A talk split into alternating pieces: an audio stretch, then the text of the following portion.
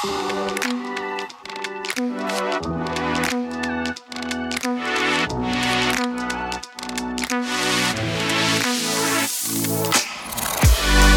je suis rentrée chez Content Score, on était 10. Aujourd'hui, on est 600. On a plus de 700 clients partout dans le monde. Enfin, tu ne fais pas ça si tu n'as pas un vrai leader à la tête de la boîte, c'est clair. Et du coup, c'est hyper inspirant, tu vois, au quotidien.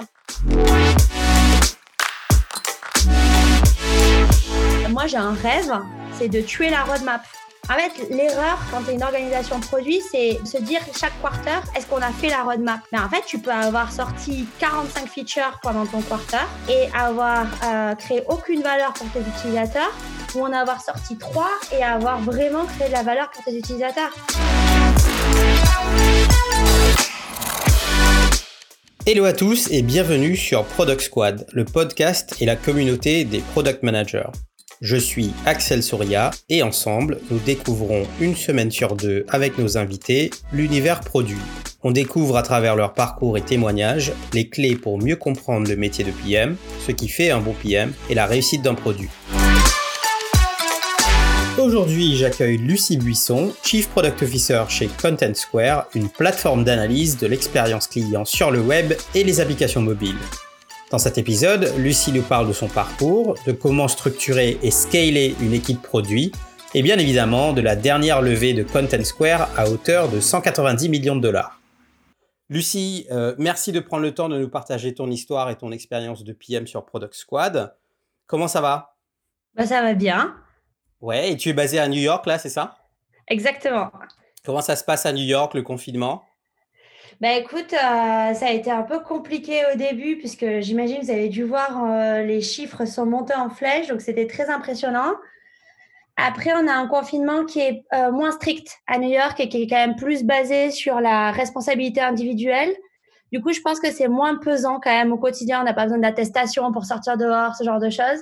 C'est assez intéressant d'ailleurs de voir les différences de gestion dans la, dans la crise entre un pays très libéral comme les États-Unis et des pays euh, latins comme euh, la France, l'Espagne, l'Italie, etc. Raconte-nous un peu comment euh, Lucie Buisson, originaire de Toulouse, arrive à New York et explique-nous un peu ton parcours. Qu'est-ce qui t'a amené à, devenir Chief Product Officer chez, chez Content Square? Alors, je vais remonter euh, quand même pas mal en arrière parce qu'en fait, c'est assez rigolo. Euh, mais quand j'étais petite, je rêvais d'être euh, psychanalyste ou avocate. Mais par contre, ce dont j'étais sûre, c'est que je voulais être à New York. Et donc, du coup, c'est un rêve de, gamine adolescente de, vivre à, de vivre à New York. C'est une ville qui m'attirait vachement. Et en fait, quand j'y repense maintenant, je me dis que cette envie d'être psychanalyste ou avocate, finalement, ça me destinait complètement au produit le côté très très euh, dans l'écoute, l'empathie, mais euh, de, la psychanalyse, mais le côté beaucoup plus dans la conviction euh, des, avocats. voilà, ça, je trouve que c'est une anecdote qui est assez rigolote. Tu es en train de dire qu'il n'y a rien à voir avec la série Ali McBeal, par exemple Ouais, par exemple, ouais. ah, d'accord, ok. Euh, c'était plus Friends, je crois, mon, mon truc à l'époque. Là, je rêvais d'avoir la même euh, la même vie qu'eux. Et donc du coup, j'adorais les sciences aussi quand j'étais euh, quand j'étais gamine. J'étais toujours hyper hyper curieuse de, de tout comprendre. Par contre, ce qui est marrant, c'est que j'ai jamais été geek. C'est-à-dire que de tous mes copains, j'ai été la dernière à avoir MSN, la dernière à avoir Facebook. Je me suis mise sur Instagram très très récemment. Donc, j'avais pas du tout, euh, tu vois, quand je regarde euh, des, j'écoute des podcasts produits ou je regarde un peu des, euh, des témoignages de gens qui sont dans le product management, j'ai l'impression que je suis un peu la seule à pas avoir eu l'iPhone en premier ou Facebook en premier. Donc, ça, c'est assez, c'est assez rigolo aussi. bon, je repars sur, je repars un peu plus sur le, le, ta question qui est comment est-ce que je suis arrivée à, à New York? Euh, en fait, je suis arrivée au product management un peu, un peu par hasard, une suite de, de hasards très chanceux, parce qu'en fait, quand j'ai commencé à faire du product management, ça a été vraiment une, une évidence et une révélation, à tel point que maintenant, je me demande comment les gens peuvent faire un autre métier que du produit. Je pense qu'il faut pas trop le dire, parce que, bon, après, il faut pas que tout le monde se mette à faire du produit, mais vraiment, ça a été une, une évidence. J'adorais les sciences. À côté de ça, je viens d'une famille de commerciaux. Un de mes grands-pères vendait des lampes, l'autre grand-père vendait des assurances. Euh, mon père et ma mère sont dans ce milieu-là aussi. Et, et, du coup, vraiment avec une, euh, une fibre du client qui est hyper importante. Et donc, j'ai vachement hésité entre une école de commerce et une école d'ingénieur parce que c'était un peu mes deux passions. Et finalement, j'ai opté pour euh, l'école de commerce, que je me suis dit que j'avais plus envie de passer deux ans à apprendre des choses sur le monde qu'à apprendre des choses hyper, hyper techniques. Et à la suite de mon école de commerce, euh, j'ai fait une entrepreneur. Et pour moi, à l'époque, c'était vraiment pareil, c'était une évidence que ma destinée, c'était d'être entrepreneur et vraiment de, de, monter ma boîte, tu vois. Donc, mais mais qu'est-ce qui t'a attiré là-dedans? Euh, c'est, en vrai, c'est une question qui est hyper intéressante. J'avais envie de monter ma boîte et ou de partir à l'étranger. Je trouvais, euh, je sais pas, à l'époque, j'avais une vision assez pessimiste euh, du monde du travail en France. Je trouvais que c'était très sclérosé, très, euh, très lent. et du coup, ce qui m'attirait, ce qui m'attire encore dans l'entrepreneuriat, c'est le, le côté énergie. Ce truc de te dire que parce que tu parce que es passionné, parce que tu crois dans ton projet, tu vas être capable de, de déplacer des montagnes le challenge aussi, tu vois, de démarrer de zéro et de construire un truc. Je pense qu'il y a aussi cette fierté euh, de, de construire quelque chose. Et il y a quand même aussi pas mal la, notion de, liberté qui, qui m'attirait vachement euh, à cette époque-là. Mais j'avais quand même en tête que hum, j'étais pas faite pour me lancer tout de suite dans l'entrepreneuriat. Tu sais, quand tu es dans ce genre de majeur, euh, la, grande question, c'est est-ce que je me lance tout de suite ou est-ce que je me lance plus tard? Alors les profs, ils ont tendance à te dire, faut que tu te lances tout de suite parce qu'après, sinon, une fois que tu auras connu euh, la prison dorée du salariat, tu n'auras plus jamais le courage euh, de, de remanger des pâtes. Ouais, c'est ça, ouais. L'expression qu'on disait tout le temps. Et moi, par contre, j'avais vraiment cette conviction de me dire, je ne sais pas assez de choses. Je sais rien du monde du travail. Euh, j'ai jamais bossé dans une boîte. Je, je me sens pas, tu vois, de créer un truc, de manager des gens et, et de devoir gérer tous ces challenges sans avoir vu jamais personne, personne le faire. Super. Et donc, j'ai l'opportunité d'aller chez Sarenza parce que je, je rencontre euh, Stéphane Trépose lors d'un euh, lors d'un salon, un majeur entrepreneur, euh, dans celle que j'ai faite, en tout cas, tu un, un, moment, tu as un forum qui est fait que pour les élèves de la majeure entrepreneur. Ça s'appelle le forum des stages bras droit. Parce qu'en fait, à la fin de la majeure, soit tu montes sa boîte, soit tu dois faire un stage bras droit, c'est-à-dire être le bras droit d'un entrepreneur pour que tu puisses découvrir ce que c'est euh, la réalité d'un entrepreneur. Et ça peut se faire dans une start-up ou dans une, dans une scale-up. Et voilà, donc du coup, je démarre mon stage bras droit et en fait, euh, il y avait plein de trucs qui étaient hyper intéressants, mais je pense que je suis arrivée euh, un poil trop tard chez Sarenza ou bien j'ai pas su suffisamment faire ma place. Enfin, tu vois, le moyen pour moi de rester, c'était sur un poste qui était trop bien défini en fait et qui du coup était plus du tout dans des notions d'entrepreneuriat ou d'entrepreneuriat. Tu vois, c'était une fiche de poste hyper classique avec des objectifs hyper classiques et du coup, euh, c'était pas, je pense, c'était vraiment pas fait, pas fait pour moi ça nécessite quand même certaines compétences. Tout ce qui est euh, web performance, euh, compréhension du funnel, etc. Tu avais vu ces, ces notions-là avant ou comment tu t'es équipé? Non, assez peu. En vrai, euh, à l'époque, la majeure entrepreneur, elle était assez peu digitale. Par contre, justement, comme mon projet perso avait une énorme composante digitale, j'avais passé vachement de temps à benchmarker des expériences, et beaucoup, en fait, je me suis équipée avec euh, énormément de, benchmarks de sites et beaucoup de lectures. Mais tu vois, tu as raison, c'est hyper important. Euh, comme bah, j'étais pas une grande experte du sujet non plus, il me manquait euh, de la data pour être sûre de moi, tu vois. Parce qu'en fait, tu as beau avoir des intuitions, si tu n'as pas de la data pour confirmer ou infirmer, enfin, tu vois, ce que tu pressens, euh, à la fin, euh, tu n'arrives pas à être suffisamment convaincant dans tes, dans tes prises de position pour amener des gens derrière toi. Donc, là-dessus, du coup, euh, j'arrivais à proposer plein de choses, mais je pense qu'il me manquait du leadership parce que j'étais pas assez équipée justement pour, pour avoir la certitude de la direction dans laquelle il fallait aller. Tu vois ce que je veux dire?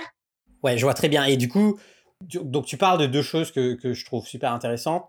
Tu parles de d'avoir de la data pour backer tes intuitions. Donc ça, c'est une notion forte de, dans le product management. Mm. Et tu parles aussi de leadership. Donc comment tu t'équipes sur le, sur le plan leadership?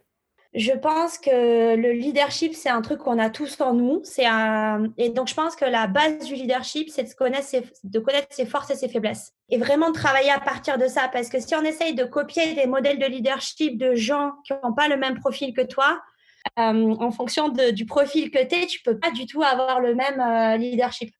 Mes forces, c'est ma capacité à analyser euh, beaucoup d'informations, à en faire une synthèse, à me faire une opinion et à me convaincre par rapport à tout ce que j'aurais lu et vu. Et après, d'arriver à, à, être suffisamment persuasive pour que les gens me suivent dans ma direction. Je dirais que c'est vraiment ça la base de mon leadership, c'est de moi d'abord me forger une opinion et de récolter un maximum d'informations et de signaux pour me forger une opinion. Et une fois que mon opinion elle est forgée, de la partager avec les gens. Ça a du sens. à ta question. Ouais, ça a du sens en fait. Euh, c'est très logique. Si tu es toi-même convaincu de quelque chose, tu peux aussi euh, véhiculer ça euh, quand tu dis bah, je, je, veux fédérer les gens sur sur ma vision, bah, embarquer des gens avec moi sur sur ma vision. Bah, tu as cet aspect fédérateur qui est beaucoup plus simple parce que tu as cette conviction quoi. Quand j'ai commencé à bosser sur le produit, je me suis retrouvée à, à travailler énormément avec des développeurs qui n'ont pas du tout la même manière de réfléchir que des gens qui ont été formés en école de commerce. Et tu vois, moi, dans ma manière de m'exprimer, je fais énormément d'analogies, de parallèles, etc., qui vont vachement bien fonctionner quand tu parles à, un client ou quand tu parles à quelqu'un de très business. Quand tu parles à un développeur, tu lui fais une analogie, euh, j'en sais rien, avec une maison pour lui parler d'une feature, il te regarde, il te dit, je ne comprends pas ce que tu me racontes. Moi, si je suis convaincu à 90%, c'est bon, je suis convaincu. Alors que très souvent, des gens qui ont un profil technique, euh, de par leur formation scientifique, ils vont avoir besoin d'être convaincus à 100%. Donc, du coup, si tu as plus cette, euh, je pense, si tu plus ce background-là, tu vas exercer ton leadership en étant tout le temps sûr à 100% de ce que tu de ce que tu avances et tu vas beaucoup moins t'appuyer sur tes intuitions et beaucoup plus t'appuyer sur euh, sur des choses concrètes tu vois sur des démonstrations. Bon tu pourrais aussi bosser euh, sur tes analogies genre analogie Star Trek euh, c'est vrai. un peu plus après ça j'ai compris effectivement que du coup si je regardais si je re-regardais Star Wars j'arriverais à être plus percutante. Et du coup, là, il va se passer quelque chose. Il, tu, tu, ouais, alors du coup, ça, ça, marche pas, avec, euh, ça marche pas avec Sarenza. Et pour être tout à fait transparente, je pense que c'est hyper important. Euh, je postule sur un de ces jobs d'expert et ils me prennent pas. Et là, euh, mon, mon, monde s'effondre. Euh, j'étais dégoûtée parce que j'étais dégoûtée qu'on m'ait dit non. je m'étais persuadée que c'était vraiment le job qu'il fallait pour moi, tu vois. Et bon, bref. Et du coup, je me mets à chercher du boulot. Et là, je suis vraiment perdue parce que hum, parce qu'encore une fois, je cherche à faire un boulot qui va me permettre d'apprendre un maximum de choses pour pouvoir un jour monter ma boîte. Donc ça, en entretien, tu vois. Hein. Et du coup, je tombe euh, un peu par hasard sur Content Square qui met une, euh, qui met une offre sur euh, l'intranet, l'intranet d'HEC. Et là, je me dis bingo, parce qu'en fait, la proposition de valeur de Content Square, c'est de travailler sur l'expérience du site et de travailler plus sur la partie rétention des, des clients et des utilisateurs euh, et de faire ça avec de la data. Et je me dis, c'est parfait, c'est exactement ce qui m'a manqué euh, chez, chez Sarenza. Ça coche toutes les cases. Ouais, ça coche toutes les cases. Donc, je vais passer l'entretien et je passe directement l'entretien avec, euh, avec John. donc, Jonathan Cherky, qui est le fondateur et CEO de, de, Content Square. Et on accroche vachement. Donc là, tu vois, on est encore sur cette logique de tu fais, tu fais des rencontres, quoi. Et donc, on accroche, on parle de plein de trucs. Il me montre un site, il me dit qu'est-ce que tu en penses, euh, qu'est-ce que tu penses qu'il faut changer? Donc, tout de suite, on part, tu vois, dans des choses très, très concrètes. Il me rappelle le soir, il me dit euh, on te veut. Je lui dis bah attends, euh, je dis c'est super et tout, mais moi, il me faut une semaine pour réfléchir. Parce que Content Score, à l'époque, il faut savoir, c'est 10 personnes, quoi. Il y a 10 personnes qui bossent dans la boîte. c'est une toute petite boîte, il y a une dizaine de clients. Donc là, c'est très, très early stage. Donc, c'est quand même un risque. Et il me dit euh, non, non, c'est hors de question. Euh, je te laisse un jour pour me répondre. Euh, dans la vie, il faut savoir prendre des risques. Je veux que tu me répondes demain. Et en parallèle, j'étais en train de passer les entretiens pour le graduate programme de, de, Carrefour. et moi, je voulais continuer. Tu vois, tu vois, je voulais continuer le graduate programme. Et en même temps, John, il me disait non, je veux une réponse tout de suite. Donc, je dis oui à John. Et, et je démarre chez Content Square. Et en même temps, je continue à passer les entretiens pour le graduate programme. Le graduate programme, c'est un truc où tu fais, euh, tu vas en magasin, tu es responsable d'un magasin, après tu pars à l'étranger, après tu fais un, truc au siège. Donc, ça te fait vachement tourner dans l'organisation et découvrir euh, plein de métiers.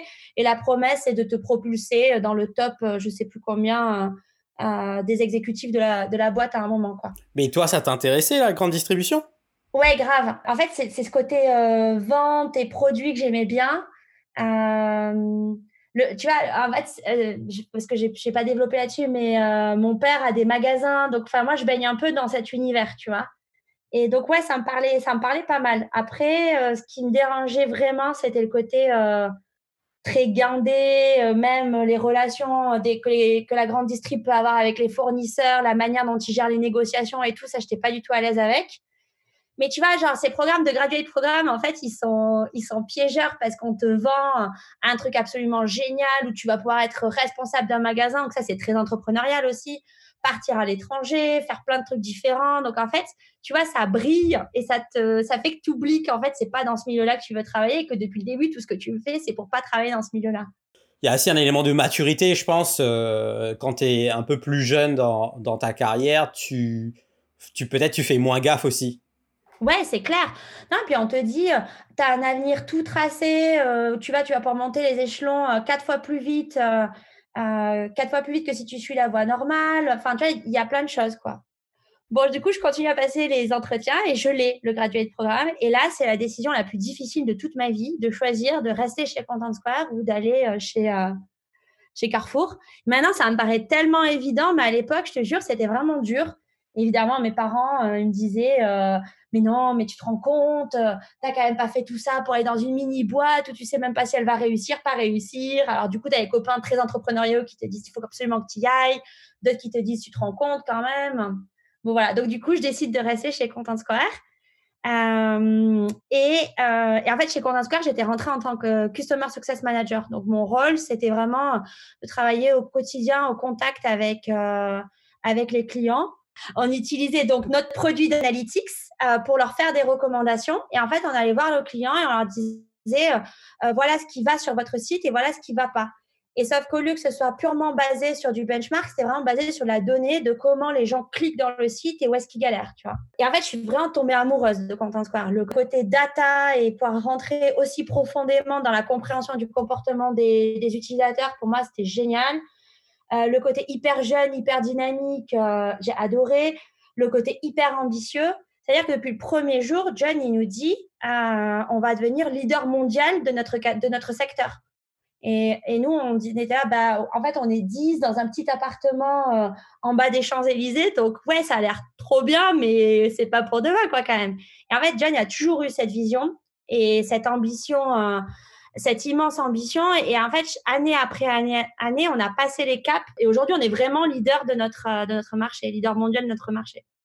Si on revient à l'histoire de leadership et cette capacité à embarquer des gens avec toi sur, euh, sur une vision, sur une mission, sur une aventure, bah clairement, Jonathan a pu faire ça avec vous, quoi. Ah ouais, non, mais c'est clair. Quand je suis rentrée chez Content Score, on était 10. Aujourd'hui, on est 600.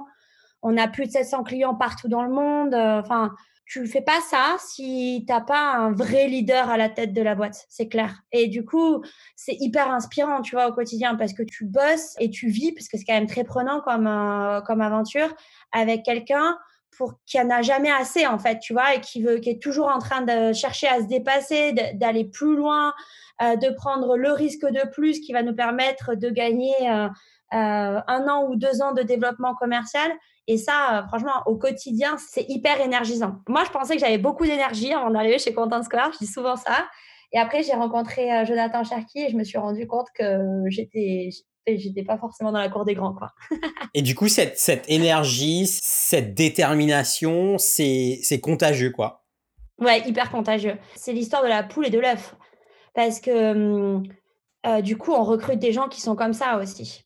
Euh, c'est tellement important dans la culture de l'entreprise, cette ambition et cette énergie.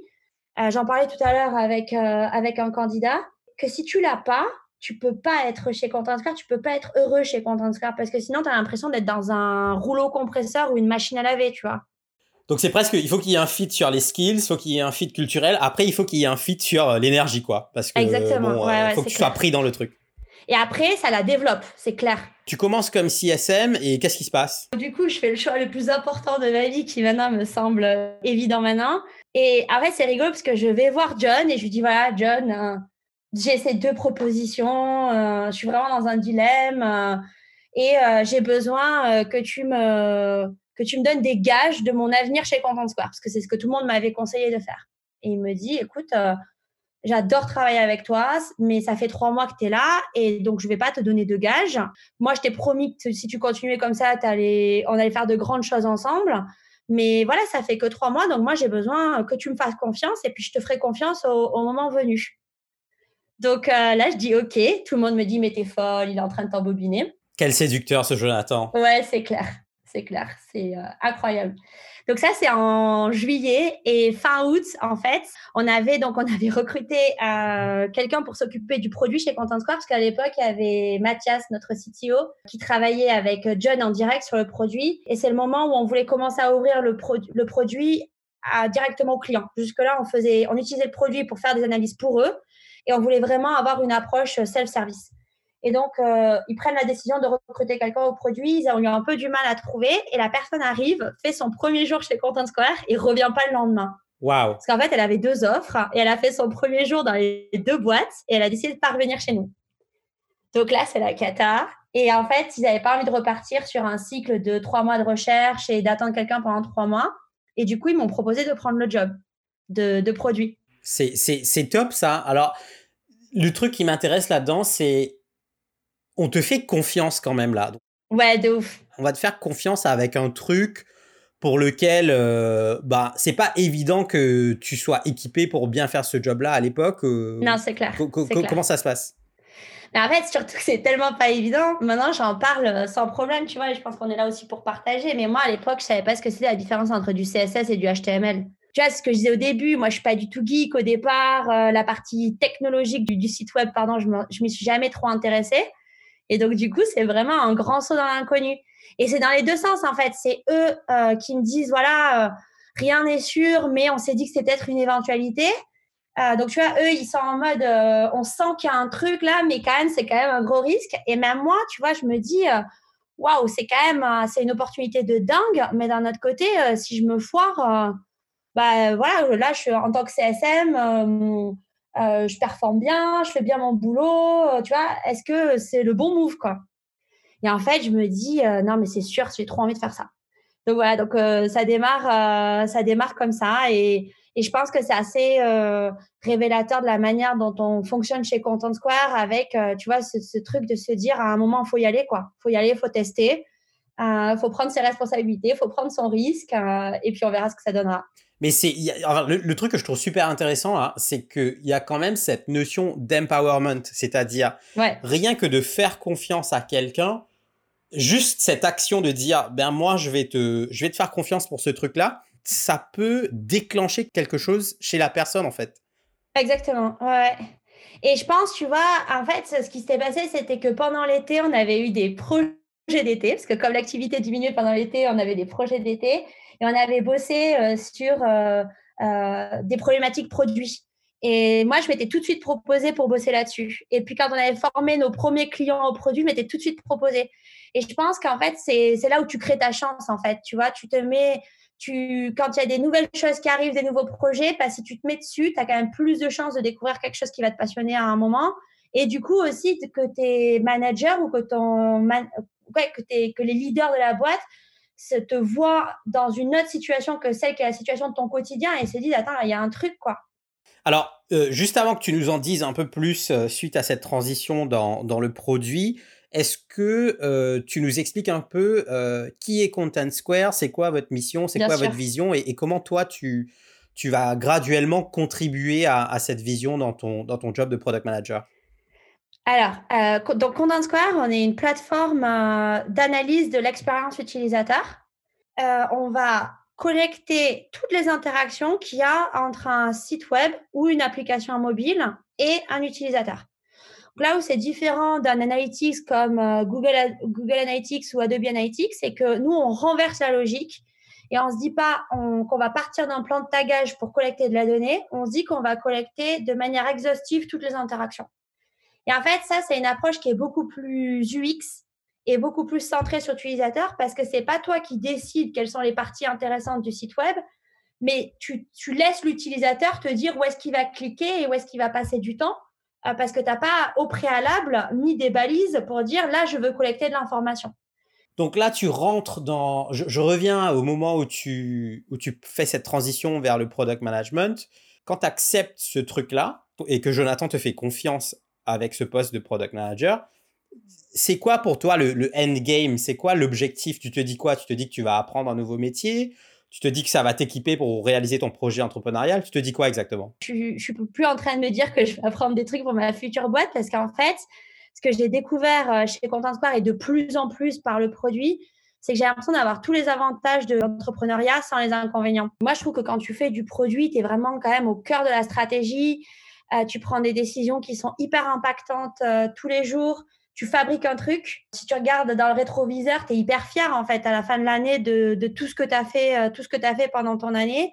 Et en fait, du coup, moi, ce, cette boîte, l'énergie et le challenge de cette boîte et derrière la, la, découverte du métier du product management, ça a vraiment euh, étancher ma soif de monter ma propre boîte, tu vois. Genre, euh, je, je m'éclate tellement dans ce que je fais aujourd'hui que c'est plus trop un truc auquel je pense maintenant. Et c'est intéressant parce qu'en fait, dans plein de bouquins de, de product management, on fait l'analogie, on compare souvent le product manager comme un mini CEO de sa propre boîte. Euh, parce qu'en fait, tu as une ligne de budget, tu dois développer un produit, tu dois commercialiser le produit, tu dois faire le go-to-market.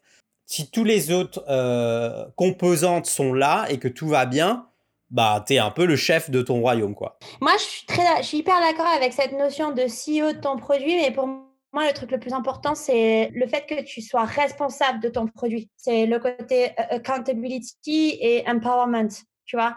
C'est pour moi ce que ça veut dire, cette notion de CEO, c'est vraiment ça. C'est que on te donne un objectif et, et c'est à toi de te bagarrer pour que cet objectif il arrive. Et c'est pas toi qui fais le dev parce que tu sais pas développer, c'est pas toi qui va le vendre parce que tu n'es pas le vendeur. C'est pas toi qui va euh, former les clients parce que tu n'es pas Customer Success Manager. Mais à la fin, c'est ta responsabilité que tout ça, ce soit un succès. Tu vois ce que je veux dire? Ouais, et tu touches sur un point euh, qui, que je trouve intéressant aussi, c'est-à-dire le product manager seul, il fait rien. Exactement, ouais.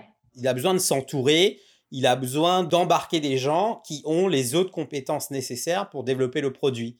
Et, comment Donc moi, je réfléchis à ton parcours et je me dis, bah, Lucie, elle arrive, elle devient PM. Euh, comment elle va faire pour euh, collaborer avec les gens autour d'elle alors que potentiellement, euh, peut-être qu'il y a un déficit en crédibilité. je ne sais pas comment tu abordes cette phase-là? Elle devait pas être évidente, si? Ça a été hyper facile au final. Euh, moi, je me suis mis beaucoup la pression. Je suis quelqu'un qui se met beaucoup la pression euh, pour, euh, pour se mettre au niveau. J'ai énormément travaillé aussi. Si tu veux être product manager, il faut te mettre dans la tête que tu vas vraiment beaucoup travailler. Parce qu'il y a tellement de paramètres à maîtriser que si tu si pas prêt à y mettre l'énergie et, le volume horaire de, travail, ça marchera jamais. Moi, je connais personne qui est juste gifted en product management. Bref, euh, en fait, moi, je pense que je, reviens toujours au même concept. Je pense qu'il faut être hyper conscient de ses forces et de ses faiblesses. Moi, ma force, euh, c'est la, la relation, enfin, le contact avec les clients. Euh, ma force, c'est ma capacité de persuasion et ma force, c'est ma connaissance des sites Internet. De par mon expérience chez Saranza, de par toutes les recherches que j'avais faites avant, et de par le fait que ça me passionne comme sujet. Donc moi, en fait, je suis, comment dire, ma force, c'est vraiment le côté, euh, j'allais dire, externe du product manager. Tu vois, le product manager en dehors de la product house. Par contre, ma faiblesse, c'est euh, le product manager dans la product house, parce que ça, j'ai jamais fait. Techniquement, j'ai énormément de choses à apprendre.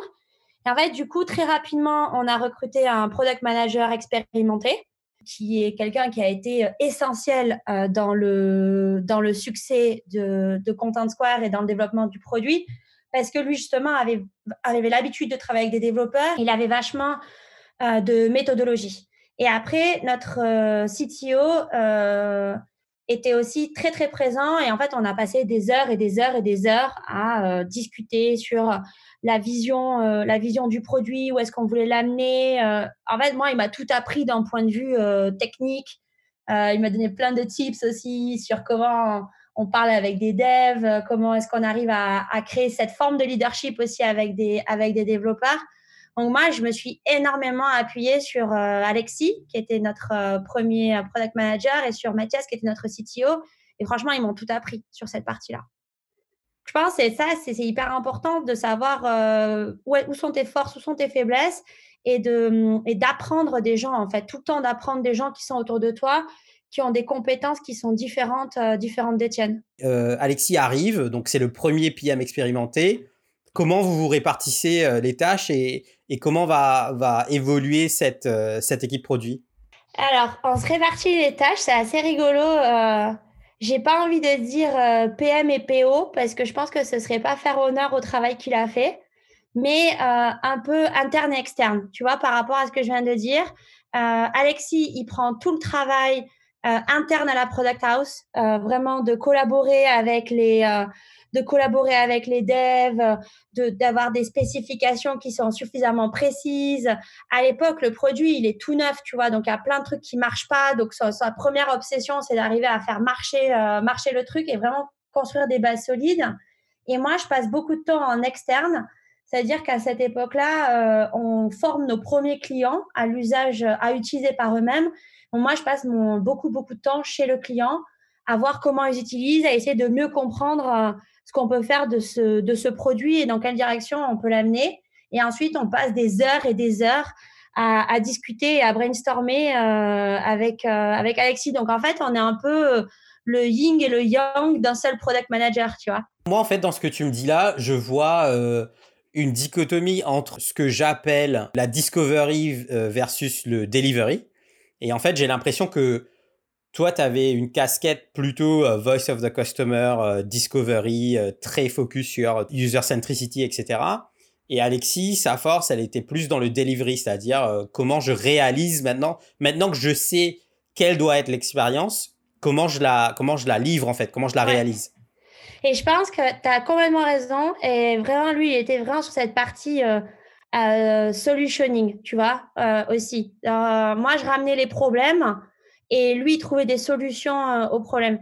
Et je pense que ce qui a fait que ça a vachement bien marché entre nous, c'est qu'il n'y avait pas de notion de hiérarchie. Euh, tu vois, parce que parfois, des fois, quand on parle du, PM et du PO, euh, il y a quand même, euh, tu vois, tout le monde euh, aspire à devenir le PM.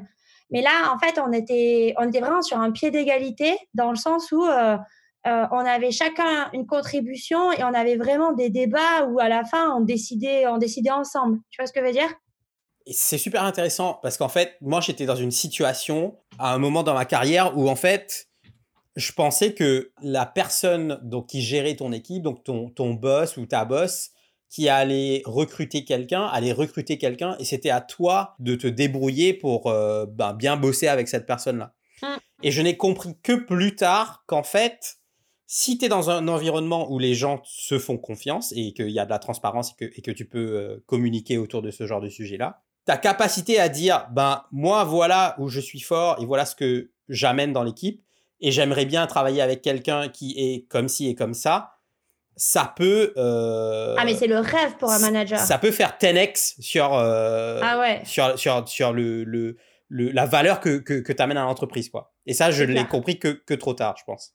Ouais, ça c'est hyper important. Tu vois, nous, on a beaucoup travaillé euh, dernièrement sur le carrière pass les, skills euh, d'un point de vue soft skills, hard skills et euh, le périmètre que tu dois honner à chaque étape de ton carrière pass.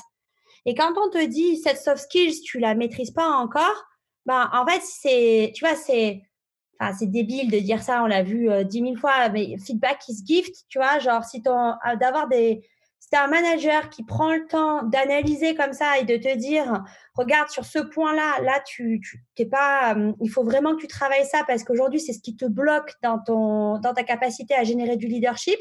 Ton manager, il te dit pas ça parce qu'il essaye de te, de te virer ou de négocier une plus petite augmentation ou quoi que ce soit. Ça n'a pas de rapport. Il te dit ça pour t'aider à, t'aider à te développer. Donc, euh, je pense que c'est hyper important aussi de se sortir de ce truc de.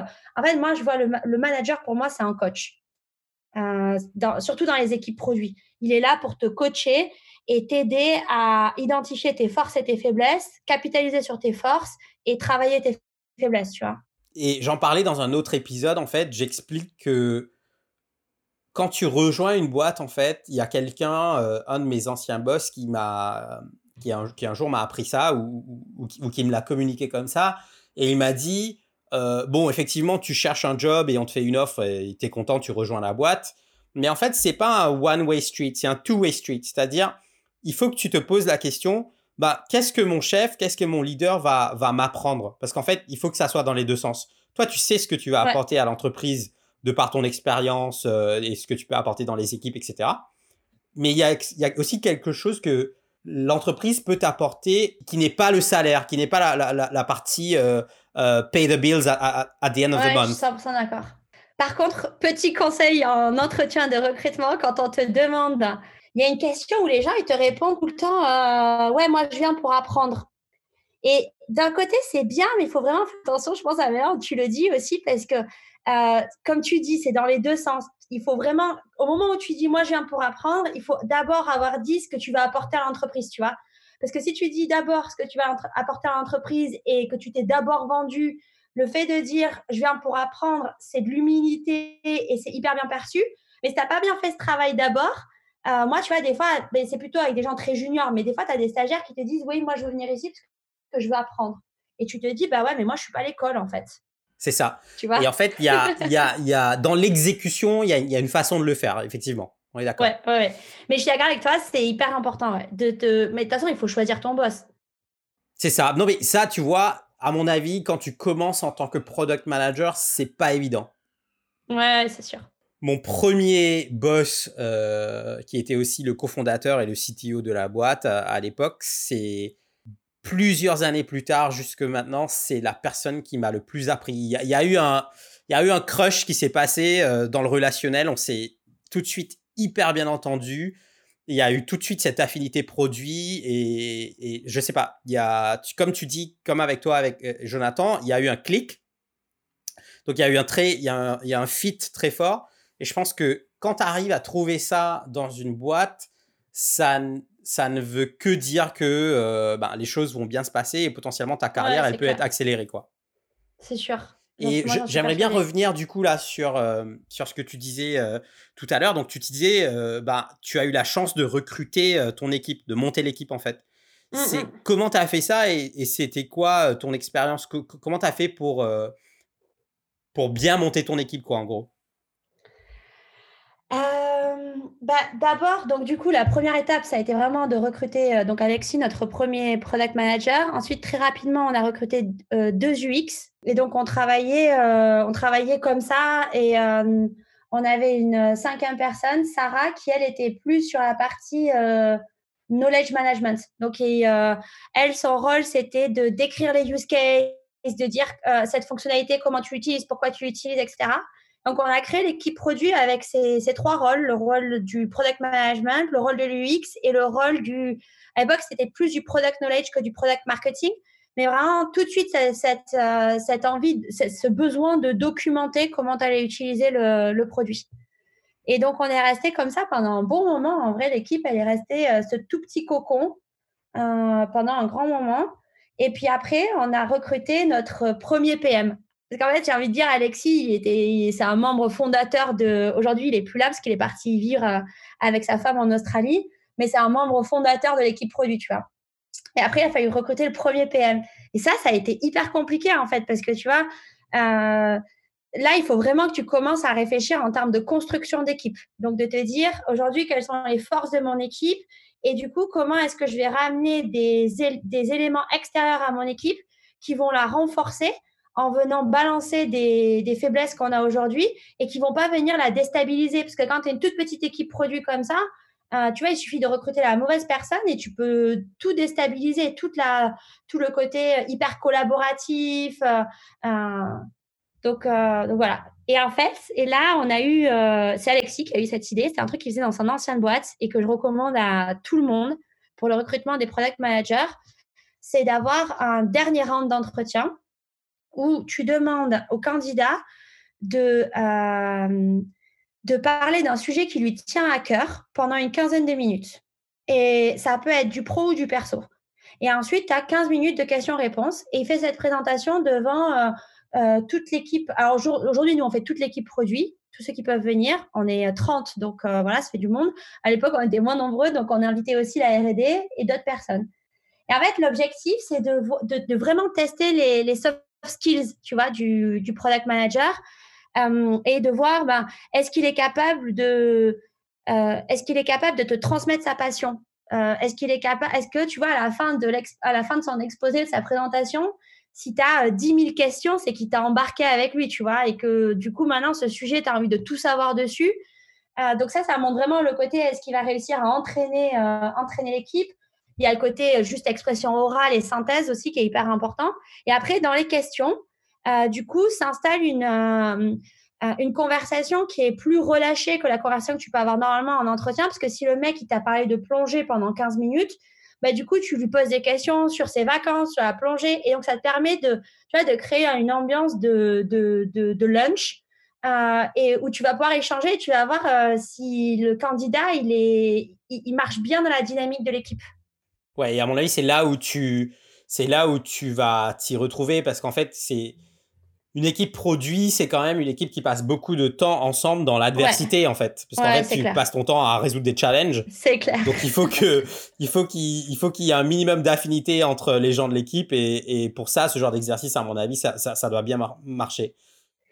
Et c'est, on s'est jamais planté, tu vois, ça arrivait rarement, mais une ou deux fois, on a dit, bon, tant pis, le mec a l'air vraiment bien, ou la nana a l'air vraiment bien, il n'a pas bien réussi cet, cet exercice, et ben, ça a payé, enfin, ça a été cash à chaque fois. Et à côté de ça, les candidats adorent parce que bah, ça leur permet eux aussi de savoir euh, où est-ce qu'ils mettent les pieds et dans quelle équipe ils vont travailler, tu vois. Ouais, c'est top. J'aime beaucoup. Ça, c'est vraiment la partie recrutement. Euh, donc, on a construit l'équipe comme ça. On a commencé à avoir pas mal de gens au côté product management. Et puis ensuite, on a recruté un head of product design euh, parce qu'on s'est rendu compte que, bah, au final, c'est quand même pas tout à fait pareil le product management que le product design, même pas du tout et que du coup, si tu veux vraiment mettre en place des pratiques, des process, etc., c'est hyper important de d'avoir quelqu'un qui lead le chapter design, qui n'est pas forcément un, product manager.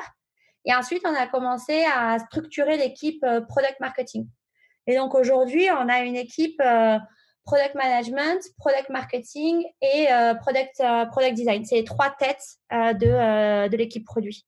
D'accord, et tu, tu, parles de chapter, donc j'imagine que vous êtes organisé en, squad plus ou moins autonome.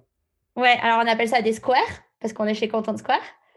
Euh, mais oui, c'est exactement l'idée. Alors du coup, on a des, on a des, des équipes euh, qui vivent dans des product lines, donc des squads qui vivent dans des product lines. donc, et on a un head of product par product line. On a une product line qui est vraiment sur euh, ce qu'on appelle, euh, euh, enfin, qui est vraiment sur collecter la donnée et, vraiment mettre à disposition la donnée pour les utilisateurs.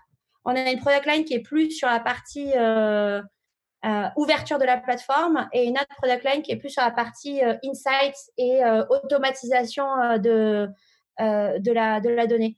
Donc en vrai, on n'est pas et chaque et après euh, chaque product line euh, travaille sur des business, outcomes. Mais le découpage il est plus euh, fonctionnel que purement business outcome. On s'est tourné la tête dans tous les sens on n'arrive pas à trouver un truc pur tu vois nous on peut pas faire comme la fourchette avoir des équipes qui s'occupent de des restaurants et des équipes qui s'occupent des clients on peut pas tu vois on peut pas la séparation n'est pas évidente quoi non, non. Donc, on a été obligé d'avoir une séparation un peu fonctionnelle. Et à l'intérieur de la séparation fonctionnelle, c'est là qu'on essaye de mettre un maximum de business outcome. Donc, de vraiment mettre du sens et de euh, et, de pas euh, de pas de, de, pas amener les product managers en leur disant voilà il faut que tu fasses la feature A, la feature B, la feature C, mais vraiment de, de ramener ça à euh, voilà cette année on a on a une problématique euh, autour de, euh, on veut vraiment euh, booster notre rétention et on pense que la bonne stratégie, c'est de développer ces use cases ah, parce que ça va créer cette valeur. Et derrière, tu vois, on les laisse vraiment faire challenger les use cases qu'on propose, vraiment faire leur discovery, faire la définition du problème et sur le solutioning, ils sont complètement, complètement autonomes. Et du coup, es ce qui, ce qui est intéressant là-dedans, c'est que du coup, il y a cette notion forte de outcomes before outputs. Et il y a aussi un côté euh, qui n'existe pas forcément dans, dans, toutes les entreprises, mais il y a un côté empowerment autour du product manager. C'est vraiment lui qui fait la prise de décision sur euh, son product line et, qui va pouvoir décider quelle solution va mieux répondre au, au challenge en question. Ouais, franchement, euh, honnêtement, je pense que on n'y est pas, tu vois, au full empowerment. Euh, mais je pense vraiment qu'on a fait des énormes progrès euh, depuis, depuis deux ans. Et je pense que c'est un, tu sais, un combat de tous les jours. Et hum, en fait, je vais revenir sur cette notion d'output et d'outcome, parce que pour moi, c'est vraiment la base de tout. Moi, je pense que les gens passent des heures et des heures à débattre de solutions Alors qu'en fait, ce qu'il faut, c'est se mettre d'accord sur le problème qu'on veut résoudre. Une fois que tu t'es mis d'accord sur le problème que tu veux résoudre, c'est tellement plus simple de trouver la bonne solution. Et, tu vois, genre, c'est comme tu parles avec un client ou quelqu'un au Customer Success et il te dit, moi, je veux cette feature. Et si tu pars dans un débat de pourquoi cette feature c'est la bonne ou pas la bonne, c'est sûr que ça va être une cata. Alors que si tu lui demandes pourquoi est-ce qu'il veut ça et que tu dis mais je suis complètement d'accord, c'est exactement ce problème qu'il faut résoudre. Et moi je pense que euh, ça c'est peut-être une meilleure manière de le résoudre. Là tu vas pouvoir avoir vraiment son feedback parce que le mec il sait que tu le comprends, que tu es empathique avec lui, que tu l'as écouté et tu lui proposes une autre voie. Il va peut-être te dire euh, oui ou non, mais au moins tu peux avoir un débat constructif avec lui, tu vois. Ça, pour moi, là, le truc que tu viens de décrire, ça, c'est le cœur du product management. Ah ouais, c'est clair. Et, c'est ce truc-là. Mais c'est pas évident. Franchement, c'est pas, évident. Et c'est ce truc-là qui. Bah, personnellement, en tout cas, c'est ce truc-là qui m'anime. Et, euh, et, c'est là-dedans que, que je trouve bah, vraiment toute la vérité du product management. Pour moi, elle est dans, ce truc-là. Quoi. Ouais, je suis d'accord. Pour les gens qui vont être euh, product manager dans des petites structures, euh, avec un fondateur, ça c'est un truc qui est essentiel aussi parce que le fondateur, il a toujours euh, 100 000 idées de features. Et si tu n'arrives pas à ramener la discussion avec ton fondateur sur euh, le business outcome, ce qu'on cherche à réaliser, le problème qu'on cherche à résoudre, c'est une bataille permanente euh, de feature contre feature, tu vois. En fait, en fait, tu deviens une feature house, tu deviens une feature factory. et en fait, tu passes ton temps à pondre des trucs que personne va utiliser. Auquel tu crois pas, ouais, puis tu crois pas. Et du coup, plus personne n'est accountable parce que euh, le, management est, pas content parce que les features sont pas utilisées et le product manager, il dit de toute façon, c'est pas moi qui ai choisi, donc c'est normal que ça marche pas, tu vois. Et euh, moi, en vrai, je te dis, j'ai moi, j'ai un rêve, c'est de tuer la roadmap. C'est qu'on n'ait plus de roadmap chez Content Square. Parce que la roadmap, c'est un peu la quintessence de ce truc.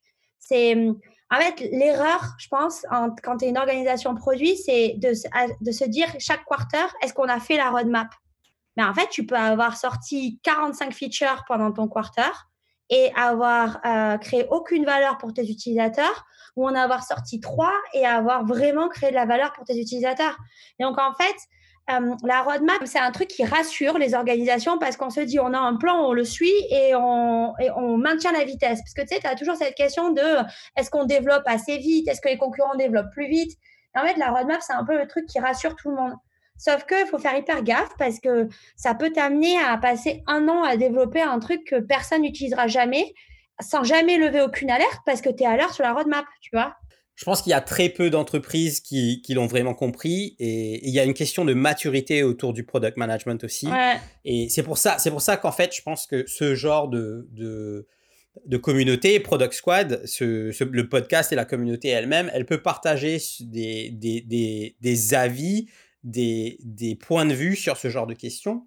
Et sur ce truc de roadmap, euh, donc pour, euh, juste pour reprendre sur ce point-là, parce que je pense que c'est un point hyper important, donc euh, moi, dans la boîte où je suis en ce moment, on a fait un pivot depuis la roadmap vers le user story map. Et en fait, nous, on dit, la roadmap, elle sert à quoi?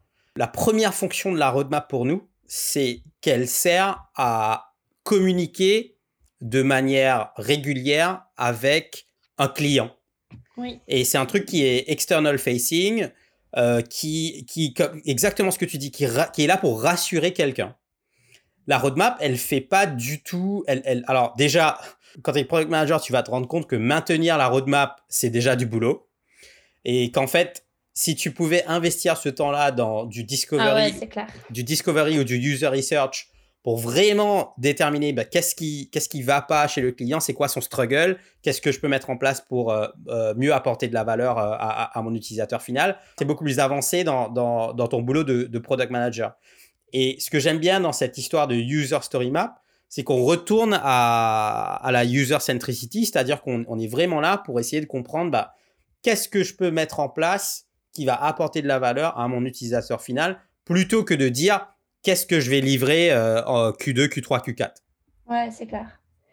Et après, c'est un chemin qui est hyper long. Hein. C'est pas un truc que tu peux faire en deux jours. Et euh, nous, on a une, dans l'équipe produit, on a une Bible pour ça. C'est le bouquin de Marty Kagan. La nouvelle version s'appelle euh, Inspired et, et il t'explique justement, enfin, tu vois, la première fois que tu lis ça, tu dis, euh, tu vois, la première fois qu'il te dit qu'il faut tuer la roadmap, tu es là, mais ok, c'est sympa, mais en fait, moi, je bosse pas chez Google et donc, du coup, ça arrivera pas, quoi, de tuer la roadmap. Et en fait, il t'explique euh, comment tu fais et comment tu la tues d'abord en interne, dans ton équipe produit, avant de. Et petit à petit, tu construis euh, la confiance et donc, tu n'en as plus besoin. Mais donc, du coup, c'est de se dire, euh, chaque item de roadmap est en fait une solution à un, business problème et, et ce, que, ce que les product managers doivent, avoir en tête tout le temps et le truc pour lequel ils sont accountable, c'est vraiment ce business problème. Et après, les features, c'est des solutions possibles pour régler ce truc-là. Et c'est comme ça, nous, qu'aujourd'hui, on arrive à faire cohabiter euh, la roadmap à laquelle euh, la boîte est accro et cette notion d'être beaucoup plus centré sur l'outcome que sur l'output. C'est quoi ton conseil pour euh, quelqu'un qui veut devenir product manager aujourd'hui? Je pense que déjà, il faut avoir, euh, pour être product manager, il faut être quelqu'un de passionné. En fait, tu n'as pas forcément besoin d'avoir une passion dans ta vie, mais il faut être quelqu'un qui se passionne pour les choses. Parce qu'en fait, euh, c'est ce que tu disais, on, passe, on est là pour résoudre des problèmes et souvent des problèmes compliqués et souvent avec plein de stakeholders compliqués aussi. Et du coup, tu as vraiment besoin de rentrer très très profond dans tes sujets. Euh, tu as passé beaucoup de temps à écouter des, clients, passer beaucoup de temps à lire des choses sur ton marché, passer beaucoup de temps à regarder la concurrence, enfin, vraiment te nourrir un maximum. Donc, euh, si tu n'as pas au départ euh, cette soif et cette curiosité, je pense que c'est compliqué comme, comme métier. Après, je pense que c'est un métier où il faut être fort parce que bah, en prends, on en prend quand même plein la gueule tout le temps. Ah, parce que as, bah, tu, faire, faire, faire, du produit, c'est faire des choix. Et donc, tu passes tout le temps ton temps à expliquer aux gens pourquoi tu as fait ces choix, etc. Tu peux pas, tu peux pas contenter tout le monde. Donc, euh, il, faut, il, faut, tu vois, il faut savoir que tu vas travailler dans cet environnement et avoir envie de beaucoup bosser, c'est ce que j'ai tout à l'heure. Donc là, je dépeins un tableau qui est un peu noir, mais je pense que ça, c'est vraiment des éléments qu'il faut avoir au départ. Là, on, a, perdu, on a perdu 50% des auditeurs, là, c'est je suis désolée. non, mais je pense que c'est vraiment important. Et après, ce que je disais au début, moi, je comprends pas les gens qui font un autre métier, hein, parce que c'est aussi le métier dans lequel tu t'éclates le plus. Je pense qu'il y a très peu de métiers dans l'entreprise où tu es autant amené à prendre des décisions et à vraiment avoir un impact. Euh, mais je pense qu'il faut, il faut être très, très conscient des, des responsabilités qui viennent, euh, qui viennent avec. Et donc, je dirais, bah, pour être euh, product manager, moi, je pense qu'il faut, il faut se lancer, quoi. Il faut, faut passer des entretiens. il faut avoir, je dirais, pour quelqu'un qui est junior, qui sort d'école, bah, passer des entretiens, essayer d'avoir ce match à un moment avec un, un futur boss, tu vois, et qui, où tu sens qu'il va t'apprendre, qui va t'apprendre plein de choses. Je pense qu'en entretien, ce qu'il faut montrer, c'est vraiment cette capacité à être à la fois très à l'écoute, mais aussi à savoir prendre des décisions. Euh, parce que je pense que ça, c'est les deux. Hum, tu vois, moi, je pense qu'un product manager, il faut qu'il ait un chapeau euh, écoute, un chapeau empathie et un chapeau prise de décision. Il faut pas mélanger les deux chapeaux. Tu sais, soit tu as mis ton chapeau bleu, soit tu as mis ton chapeau vert. C'est-à-dire que tu as des phases d'écoute et ensuite des phases où tu as pris ta décision et des phases de conviction. Et si tu essayes de mélanger les deux, ça marche jamais. Ça, ça doit, je pense que ça doit vachement se ressentir en, entretien. Ça, je dirais pour un junior. Et après, ben, pour, quel, ouais, pour quelqu'un qui veut devenir product manager, c'est. Et pour quelqu'un qui a de, l'expérience, euh, qui a fait un autre métier avant, ben, dans ce cas, c'est un peu le même parcours que le mien. Euh, et il faut vraiment être hyper conscient de ses forces et de ses faiblesses. Donc, euh, si tu es un ancien dev qui veut venir faire du product management, ben, il faut que tu saches qu'il va falloir que tu tu t'investisses énormément sur la partie discovery, la partie client, la partie vision. Et si tu es quelqu'un qui vient plutôt euh, du marketing ou du customer success, que tu vas avoir un, énorme boulot de compréhension de euh, comment on travaille avec des devs, euh, tu vois, quels sont toutes les, tous les rituels et comment tu, comment tu fais vivre ce rituel, quoi. Super.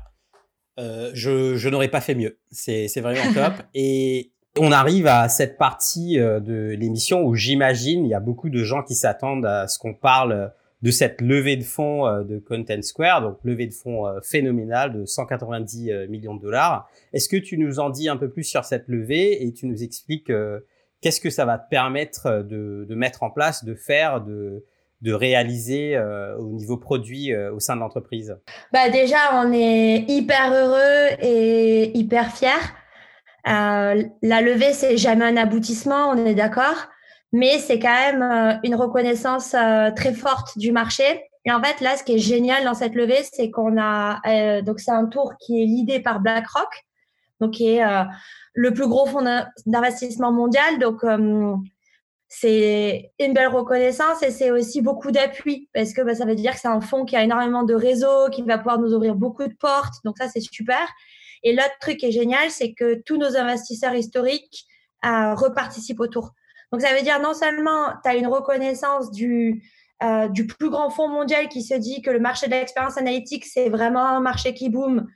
Euh, et que toi, tu as le bon produit, le bon positionnement, les bonnes équipes, parce que c'est toi qui choisis, c'est pas un de tes concurrents. Et tu as aussi la confiance des gens avec qui tu travailles depuis euh, cinq ans, qui est la première levée de fonds qu'on a faite avec Island à l'époque. Et ça, c'est génial parce qu'en fait, tu vois, moi, les investisseurs, je leur parle tous les six mois à peu près, parce qu'on a des boards tous les quarters. Moi, je leur parle tous les six mois pour faire un bon update produit. Et ils font vraiment partie de la famille, tu vois. On se connaît. Donc voilà, c'est des gens, euh, la première fois que tu les as rencontrés, tu es euh, head of product d'une équipe de trois personnes. Euh, et puis maintenant, tu es CPO d'une équipe, d'une équipe de 45 personnes, mais surtout d'une boîte qui est devenue une licorne. Quoi. Donc c'est vraiment des gens avec qui tu partagé des moments hyper forts. Donc d'avoir les investisseurs historiques qui, qui continuent à, à, investir et qui croient autant que toi, tu crois, c'est hyper fort. Et au niveau produit, ça, veut dire quoi cette levée pour toi? Au niveau produit, c'est super parce que déjà, il y a ce côté reconnaissance. Tu as vraiment un côté, euh, moi je trouve que tu as, un énorme côté de, boost de motivation quand tu fais une levée euh, et de confiance des équipes. Euh, donc d'un point de vue équipe existante, c'est un énorme boost de motivation et d'engagement pour les équipes. Donc ça permet vraiment euh, de leur donner de la reconnaissance parce que c'est sur leurs produits qu'on a investi et euh, de pérenniser l'équipe dans le temps. Euh, et, surtout en temps de crise, en temps de Covid, tu vois que les équipes, elles n'aient pas peur que leur, leur job soit supprimé demain parce que on aurait des problèmes financiers. Donc ça, c'est hyper fort sur ton équipe existante, je trouve. Et ensuite, tu as un deuxième aspect qui est l'investissement. C'est-à-dire que euh, là où euh, nos concurrents ils sont plutôt en train de réduire leurs équipes, nous, cette année, on a prévu plus d'une cinquantaine de recrutements sur l'équipe produit R&D. Euh, et en fait, cette, cette levée, elle a trois, elle a trois buts. Enfin, un but qui est d'accélérer la croissance de Content Square, sachant que Content Square va déjà très très vite. Donc, accélérer quelque chose qui va déjà très très vite, c'est vraiment la fusée, quoi. de la fusée, c'est clair. Euh, avec trois moyens. Un qui est de continuer à investir sur nos équipes euh, produits R&D et de continuer à, à recruter pour euh, atteindre notre vision plus vite. Un deuxième objectif qui est la croissance par acquisition. L'année dernière, on a fait deux acquisitions. Notre plus gros concurrent, euh, Clicktail, et Pricing Assistant, qui est une boîte, qui était une plus petite boîte spécialisée dans l'analyse des produits et des prix. Et les deux intégrations sont super bien passées. Donc, du coup, le board a validé cette stratégie de grandir par acquisition. Donc, ça, c'est aussi un truc qui va être hyper important dans les mois à venir. Et enfin, euh, le développement en Asie. Donc, tu vois, euh, développement de la croissance euh, avec deux, deux piliers très forts. Un sur étendre notre offre sur des nouvelles, de nouveaux territoires, l'Asie mais euh, les deux autres qui sont très centrés sur euh, l'offre produit et euh, construire la, cette plateforme d'expérience analytics. Donc, soit de manière organique, soit de, par acquisition. Donc, du coup, tu vas recruter plusieurs profils différents au sein des équipes produits, c'est ça? J'ai beaucoup de recrutements qui ont été faits déjà, donc il ne nous reste pas énormément de, de, postes ouverts, mais oui, de toute façon, on recrute tout le temps chez Content Square et je dirais que l'occasion fait le larron aussi. Euh, quand on rencontre des gens euh, qui ont un super profil, euh, qui matchent bien avec la culture de l'entreprise et, avec qui on sent, tu vois, qu'on va pouvoir ben, faire quelque chose, on, arrive toujours à trouver de la place. Donc, il ne faut pas hésiter à postuler tout le temps chez Content Square. Et pour conclure, Lucie, est-ce que tu nous parles des changements que tu pressens dans le product management à la suite de cette crise du Covid? Je pense que ça, va, ça accélère la digitalisation du monde. Euh, tu vois, moi, je le vois à New York, tous les liquor stores, euh, toutes les petites boutiques de plantes, etc., qui sont un peu euh, le sel de la vie new-yorkaise, tous les restos. Tu vois, tous ces, tous ces business indépendants, bah, aujourd'hui, se sont tous mis sur Internet parce qu'en fait, tu fais du, tu fais du pick-up, quoi. Donc, tu vas sur leur site, tu commandes, tu choisis tes produits et puis tu vas aller les chercher à leur porte. Et en fait, les New-Yorkais sont. Euh, alors moi, je parle pour New York parce que je, je, suis plus à Paris, donc je peux pas dire comment ça se passe, mais euh, les New-Yorkais sont très attachés à sauver ce commerce local et du coup font vraiment l'effort d'aller sur ces sites et d'essayer de plutôt consommer euh, local malgré euh, malgré le Covid. Et ça fait que du coup, euh, tu vois, Square, ils ont sorti une solution là-dessus, Shopify, etc.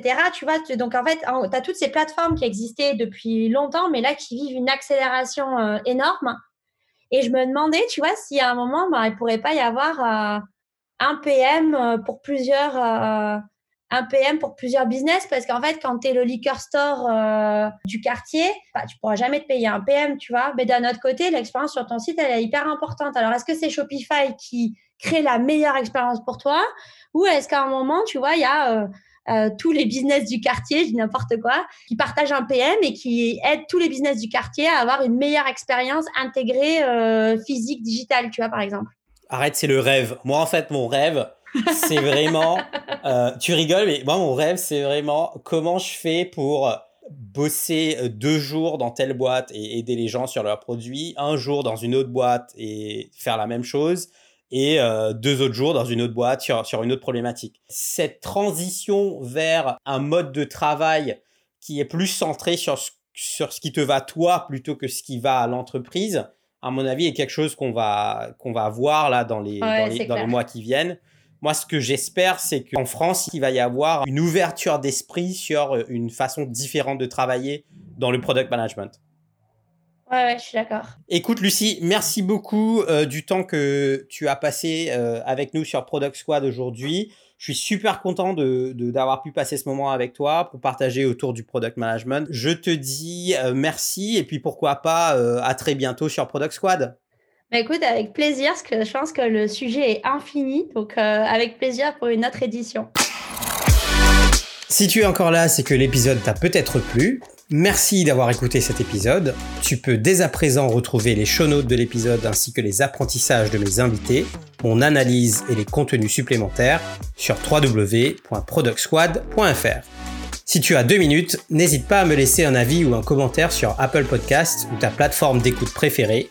Cela m'aidera énormément à avancer. Merci encore et je te dis à très vite sur Product Squad.